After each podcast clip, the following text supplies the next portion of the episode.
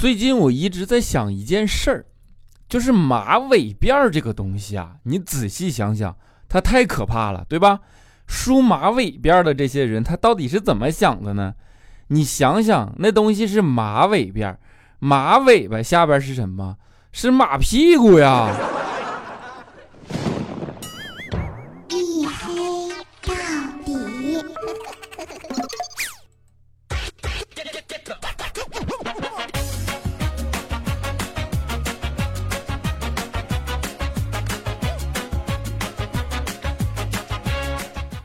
！Hello，各位，欢迎收听啊！依然是由我自己赞助我自己，为您独家免费播出的娱乐脱口秀节目《一黑到底》，我是你们的隐身狗六哥小黑。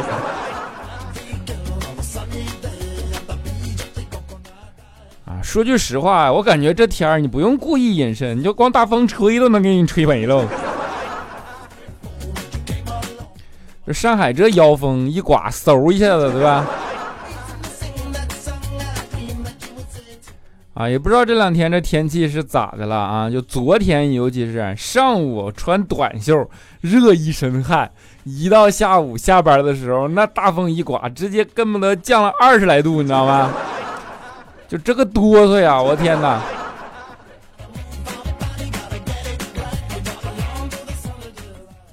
然后这种强对流天气，其实对人的身体是不好的，它特别容易感冒。那你像我们这种常年在外面奋斗啊、打拼的人，你像我们男生还行，尤其是你像佳期这种女孩子，对吧？家里就特别担心，担心的不得了。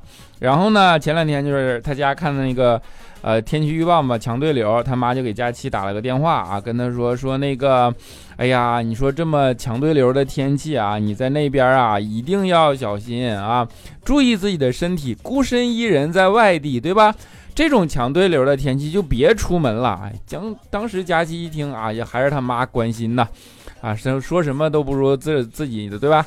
然后都感动啊，感动的不得了啊，正不知道说什么时候呢，听他妈继续说啊，你说毕竟这种恶劣天气，对吧？人家出去都成双成对的，你再看你单身狗一个，你这出去我都为你心酸呢。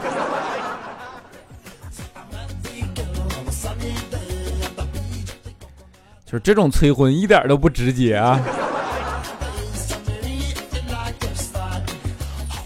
啊，其实我不知道啊，反正我作为一个北方人，我是没有看过这种强对流天气。就是不是说嘛，北方人都是物理攻击，南方都是魔法攻击，你这上来受不住是吧？这南北差异其实还是挺大的啊。就是有一次，肖琴也是以前啊，他是南方人啊，他找了个北方女朋友。然后呢，就去人家见家长去了啊！人家阿姨特别热情啊，就跟肖钦说说：“哎呀，你呀，你快来啊！你这咱家中午你看包饺子啊！你你是南方人是吧？你南方跟咱们估计不一样啊！咱们吃饺子站着吃啊！你们呢？”肖钦就当时慌张嘛，说：“啊，那个我们坐着吃。”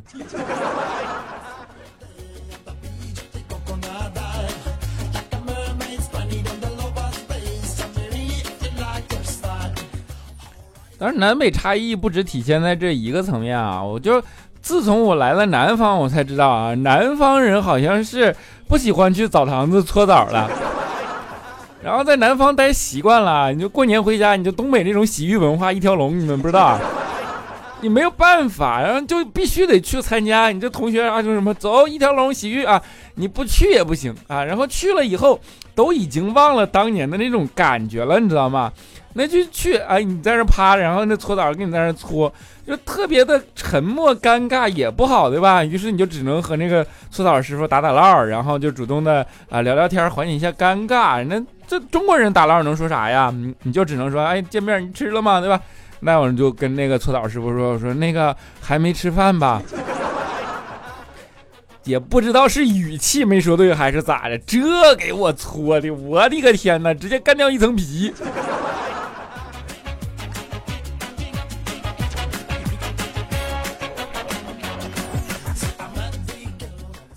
然后强对流天气啊，南北差异啊也好啊，其实啊，你能对这些东西有感觉的，就说明你岁数大了。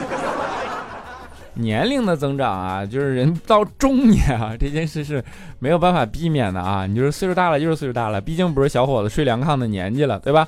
岁数大有一个特别明显的标志啊，以前小伙子睡凉炕的时候是什么？你就是都是从家里偷偷的出去参加聚会，现在呢是从聚会偷偷的溜出来回家。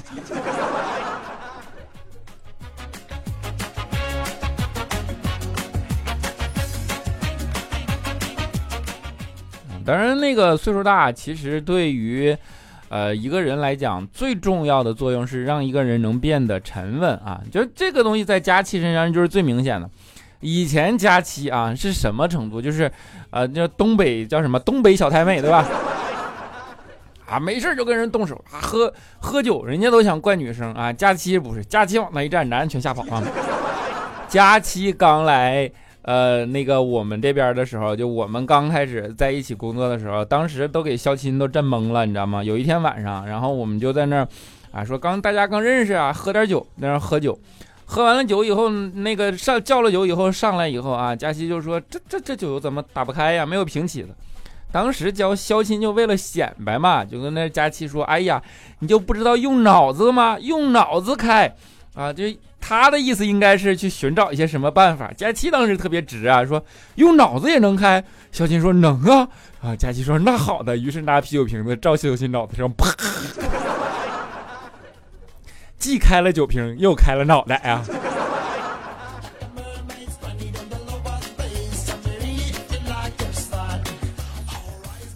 当然，佳期现在跟以前不一样啊，沉稳多了，对吧？凡事都躲起来啊。当然，更沉稳的是她男朋友啊，都躲了好多年了，到现在都没有出现过。其实佳期小的时候还是拥有那种比较轰轰烈烈的爱情的，这两小无猜，对吧？然后干柴烈火啊。有一次晚上啊，就小伙送佳期回家，然后在门口舍不得分开嘛，俩人就搂在了一起。啊，于是乎就一顿亲，然后在那里，哎呀，干柴烈火，怎么都舍不得分开啊！最终大概估计有半个小时吧，佳琪他妈受不了，把门推开出来了，说：“你俩有完没完了？”给小伙吓一跳，说：“这这怎么他妈就发现了呢？但是这已经见面了，那没办法呀。”然后就在那儿。啊，就仔细的跟佳琪他妈解释说，那个阿姨啊，你放心，我一定会对你家闺女好的，我俩是真心相爱的，你就同意我们在一起吧。然后他妈就特别气急败坏的骂道说，你俩在不在一起关我啥事儿啊？啊，我要说的不是这个，你大半夜的你非得按我家门铃干啥呀？就太忘情了，对吧？脑袋按门铃，哎呀，这也是真的。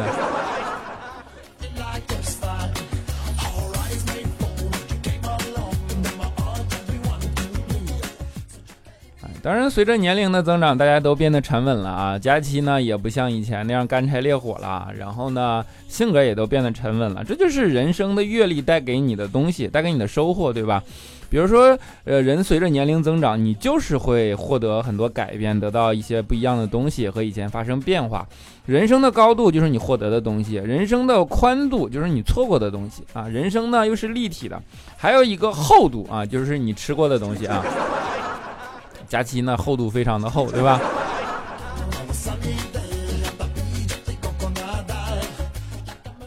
然后你还会想通很多事儿，就是人类的文明诞生以来啊，会有很多事儿，以前你不会怀疑它，但是你仔细想想，其实有点蠢，有点不合理啊。这个都是要一定年龄才能想得清楚的事。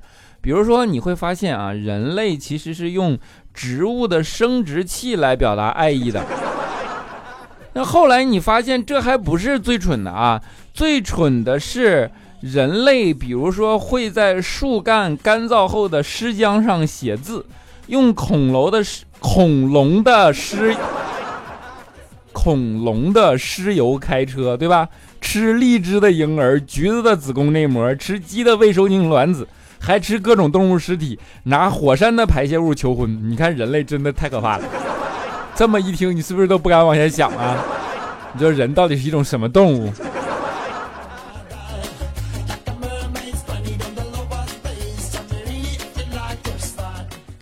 嗯，这种东西呢，无非就是一种礼仪了，已经变成或者是一种文化。文明跟礼仪框定的是什么？实际是一种阶级仪式感，对吧？有仪式感你会觉得很高级啊。比如说啊，平时你干了一件事，朋友会说你怎么这么 low？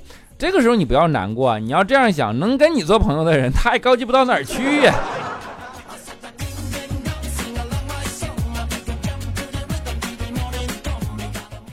人类文明还有沿袭的一件事下来的就是爱美，对吧？你说爱美呢？然后比如说佳期啊，有一次我们去游泳啊，然后呢游着游着啊，突然啊，佳期身后的水都变得浑浊起来了。当时我们就有点紧张啊，我们这也认识不长时间，然后就小心翼翼的跟佳琪说：“哎，佳琪，佳琪，你回头看看，你不会是尿水里了吧？”啊，佳琪一回头，瞬间石化了，说：“完了啊，我妆花了。”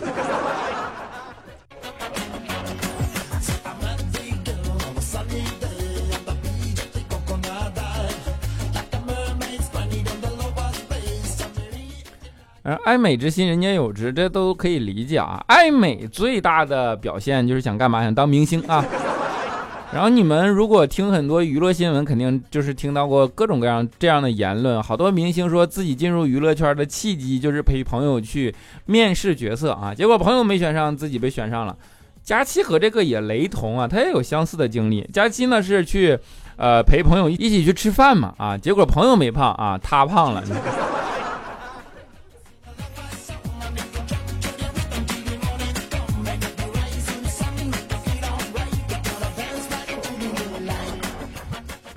当然，想当明星的心人人都有啊，但是表达自己情感的方式却各自不同啊。比如说，其实肖钦啊，在我们中间一直是一个比较文艺的人啊。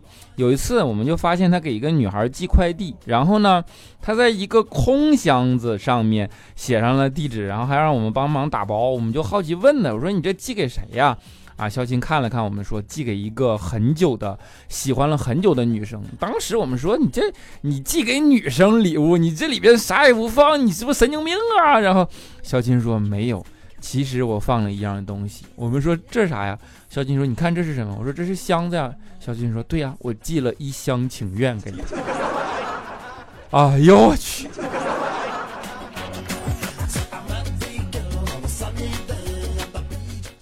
就肖钦接触的都是这种文艺青年，你说特别没有办法。以以以前就喜欢背那种台词，像《阿飞正传》啊，说有一种鸟，然后它活着的时候都不能休息，它人生唯一休息的一次就是它死去的时候。然后呢，我们听完了就特别感慨啊。佳琪就跟他说：“说我也知道有一种鸟啊，这种鸟又好笑又神经，然后跟你长得特别像，你知道是什么鸟吗？”肖钦说：“不知道啊。”佳琪说：“它叫做沙雕。”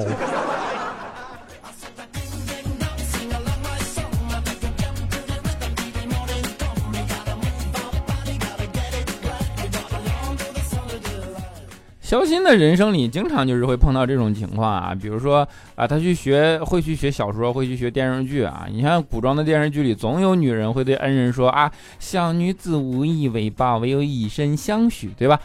但是古代真的存在这种现象吗？我觉得是假的，因为自从肖钦身上的案例，我们从来没有见过。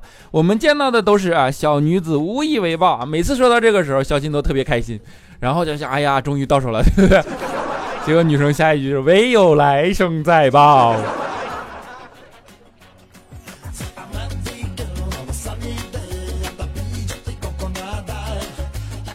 不过我觉得这事儿哎，完全是肖钦自己作的啊！肖钦并不是没有过爱情的机会啊。有一次啊，就是和一个女生，然后也是两个人喜欢很久了嘛。啊，就一起打伞啊，路过河边，结果突然一阵风把女生的伞吹到了河里啊。于是女生看了看肖金，脸红了下来啊，就跟肖金说：“哎呀，我伞掉到河里了，你总不能让我一个人淋雨吧？”啊，肖金看了看说：“说的也对啊。”于是啪把自己的伞也扔河里了。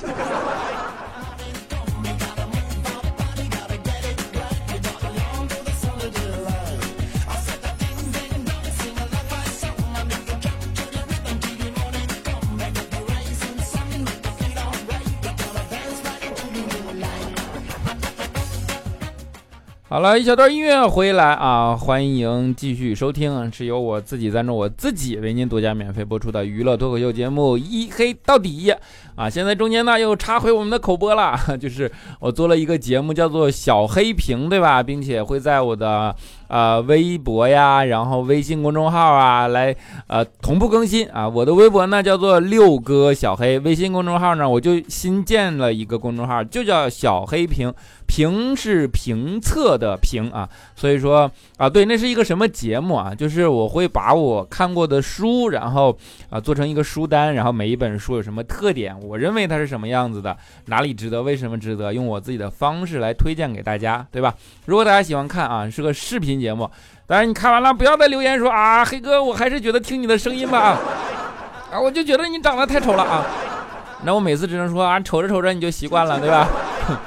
所以是个视频节目啊，你们可以去搜，好吧，叫做小黑屏啊，都可以关注我的新浪微博六个小黑，可以关注微信公众号小黑屏啊，都可以，好吧。那我们来看一下上一期节目的听众留言，首先是沙发君，叫做唐芊芊，他说从一六年么么听到现在啊，就这么说吧，你播多少，你播多久又能听多久。偷偷告诉你，我家长，呃，我家长寿家族，本宝宝今年二十五，听六十应该是可以的。哎，这么长你还能抢到沙发，我是感慨啊，这是哎呀，好知道，么么哒啊，我尽量努力更新，好吧。啊，他与他他说小黑前几期听你节目，你说不想做节目，吓我一大跳，以为你真的不想做了。你说你不做你会干啥啊？就你那小身板子，你能搬得动砖吗？去做媒体，就你那长相，我就不说了。你说你除了录节目，你还能干点啥？最后我想问你一个问题，转折点是不是就是拐弯啊？我就不告诉你。好，接下来叫做程程 O O R，他说小黑好几年了，每天都是听你的节目睡着，反复听了无数遍了，熟悉的声音听着很舒服，喜欢你，么么哒，加油吧，少年，么么哒。青青 M M，他说小黑周二更新怎么叫拖更呢？简直就是提前完成任务，以后不管周几更新都不用说是拖更，都是正常更新。你看，你看，就听着听着你就习惯了，对不对？你这心态就非常的好啊，就保持保持啊。接下来叫做倩 L，他说突然想留言啊，只是想告诉你，我们都在的，你什么节目我们都支持。好，么么哒。婷婷 EPB，他说小黑听你说你的第一个视频拍了十次，哈哈，颜值比声音难控制吧？颜值就是控制不了嘛。一醉梦回，他说今天蹲坑时下载了一个益智类益智的小游戏，想提高一下智商。那个游戏解锁是需要测试，结果我连解锁都解不了，然后我就把游戏卸了。什么玩意儿？挺好，挺好啊，开心就好，对不对？解锁干啥呀？小豆蔻他说第一次评论就被念到了，开森开森啊。然后周一晚上没有看到更新，就知道小黑你又又又又又拖更了。刚刚玩游戏有点上头啊，氪了两百块钱啊，氪完了之后就后悔了，脑子里闪过一个念头，这要是能赞助六个多有意义，我怎么这么冲动哭唧唧啊？不用后悔，玩游戏也挺好啊。你你你不后悔啊？这怎么说呢？这种钱啊，就开心就好。你赞助我和玩游戏，如果都开心，那都一样啊，好吧？我是一只小橘子，他说是沙发吗？上次以为是沙发，结果根本不是。不知道这次能不能抢到。小黑哥，我壮哥想开了啊，现在状况好多了，我减肥也很有成效，很开心哦。刚才听到被读到啊，谢谢小黑哥，么么哒。啊，接下来一位叫做暖心 U E G，他说我我我是沙发，Oh my god，第一次啊，小黑哥哥，我看过你的小黑屏了，看了你的本人，突然觉得有点伤感，毕竟我也是个看脸的人啊。哎，算了，还是听你的喜马拉雅吧。跟你说了，瞅着瞅着就习惯了嘛。啊，墨斗鱼八，他说万年潜水粉，从刚有这个节目就一直跟进，还粉你的声音，没勇气去看你的本尊啊，那你就别看本尊，就听节目也挺好啊。艾琳家沉默，他说：“小黑哥，我是从彩彩的段子里听到你的，是一七年跨一八年的连麦听到的，所以来听你节目。我想说，你节目做得很好，很合我一个上班无聊一族的口味，还介绍给身边朋友听。我妹说我无聊。”不知道我真的孤独还是他们不感兴趣，反正我听了觉得很开心。知道你胃不好，你要记得好好养胃，身体才是革命的本钱。吃点容易消化的食物，永远支持你，哪怕你一个月更新一次，也支持你，么么哒啊！真爱，么么哒。啊，你一个月更新，不不别别别别这样啊！你这样我真万一这样怎么办啊？真一个月更新，到时候你们该哭对不对？还得来追着骂我啊！南姑娘她说啊，哎呦喂，总是这么巧，吧兄弟看完了，真的很好啊！期待下一本，下一本更新了，你可以去看啊。啊，然后是青城小尼姑，她说一听说出新节目，立马订阅了啊，每周等更新，每天打开喜马拉雅，第一件事就是看一黑到底有没有更新，从此又多了一项啊，么么哒。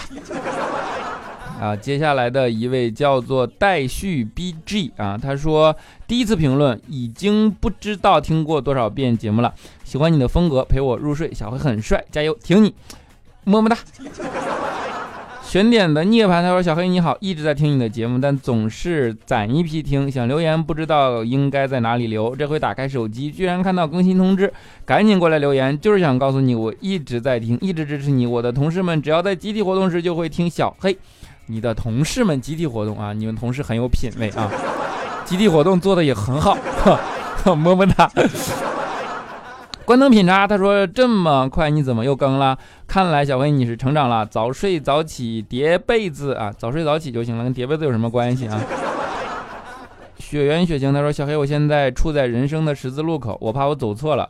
可是不得不往前走，我怕一错到底，我又怕停滞不前，我到底该怎么办？这就是选择恐惧症吧？你说是不是？还好你更新了，听了你的节目，我又要好好想想我的人生的路了。我告诉你个最简单的方法，你抛硬币啊，A B 面十字路口嘛，A 去左，B 去右，抛起来的时候你就知道你想要的答案了。不信你就试一试啊，好吧？珍珠梅二啊，他说小黑现在每周都更新，都不适应小黑屏，每集都看了啊，不过感觉只要一眼。嗯，今看一眼今天小黑穿什么衣服，后面就可以当音频节目听了。内容不错，但好像更适合做音频。个人感觉，不管怎样，谢谢小黑，看你努力的样子，觉得世界更美好了。么么哒。幺三九五五八六五 xpn，他说小黑，我真是看了小黑屏之后，特地过来给你留言的。说实话，被你的节目相貌惊到了，跟我一直以来想象的完全不一样。罢了罢了，还是听一黑到底吧。瞅着瞅着就习惯了啊！香克斯黑他说妞是小黑的忠粉，每次一回家就想看小黑有没有更新，然后看小黑有没有读他的评论。这次一定要读啊啊！满足你哈，么么哒！绝地求生小黄一他说小黑我六年级的，我要升初中了，可我好舍不得同学咋整呢？你才六年级。你后边还有初中，还有高中，还有大学，你可能还有研究生，还有博士，你还要换工作，你这朋友的分别啊多了去了啊，习惯了就好了 啊，你留下一些朋友是最重要的，好吧，一点不要伤感啊，后边就后边的日子还长啊，你就怎么说呢？你就习惯就好啊，保留你和你同学现在的这份纯真的情谊吧。一醉梦回，他说：“小黑终于更新，中午一起床就来听了，一边蹲坑一边笑。在客厅吃饭的室友说：‘你又上厕所玩手机？’我说：‘上厕所不玩手机，难道玩屎吗？’然后他就闭嘴了，有劲啊！他没打你都不错了啊！爱听木子说，他说：‘小黑，我希望所有人读懂你的难过，明白你的焦虑背后的所有小心翼翼。我希望有人把你捧在手心里，渴望慰藉你所有孤独的。’”情绪，你看给我读的都，你不要对自己失望迷茫，你在等待，你很棒，真的爱你，么么么么哒，么么哒。好了啊，那在节目的最后呢，给大家带来一首最近很喜欢的歌啊，叫做《像我这样的人》，歌词写的很震撼人的心，很震慑啊，然后特别有感触啊，希望你们能够喜欢。我们下期节目不见不散。怎么二十多年到头来还在人海里浮沉？像我这样聪明的人，早就告别了单纯，怎么还是用了一段情去换一身伤痕？像我这样迷茫的人，像我这样寻找的人，像我这样碌碌无为的人，你还见过多少人？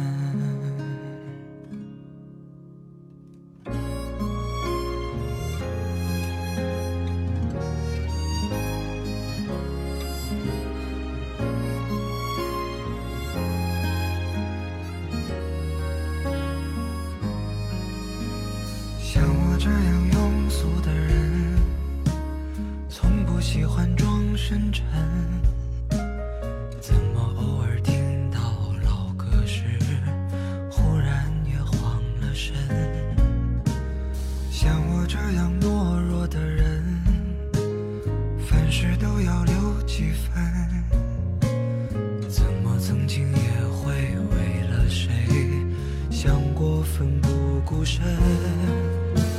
像我这样迷茫的人，像我这样寻找的人，像我这样碌碌无为的人，你还见过多少人？像我这样孤单的人，像我这样傻的人，像我这样不甘平凡的人，世界上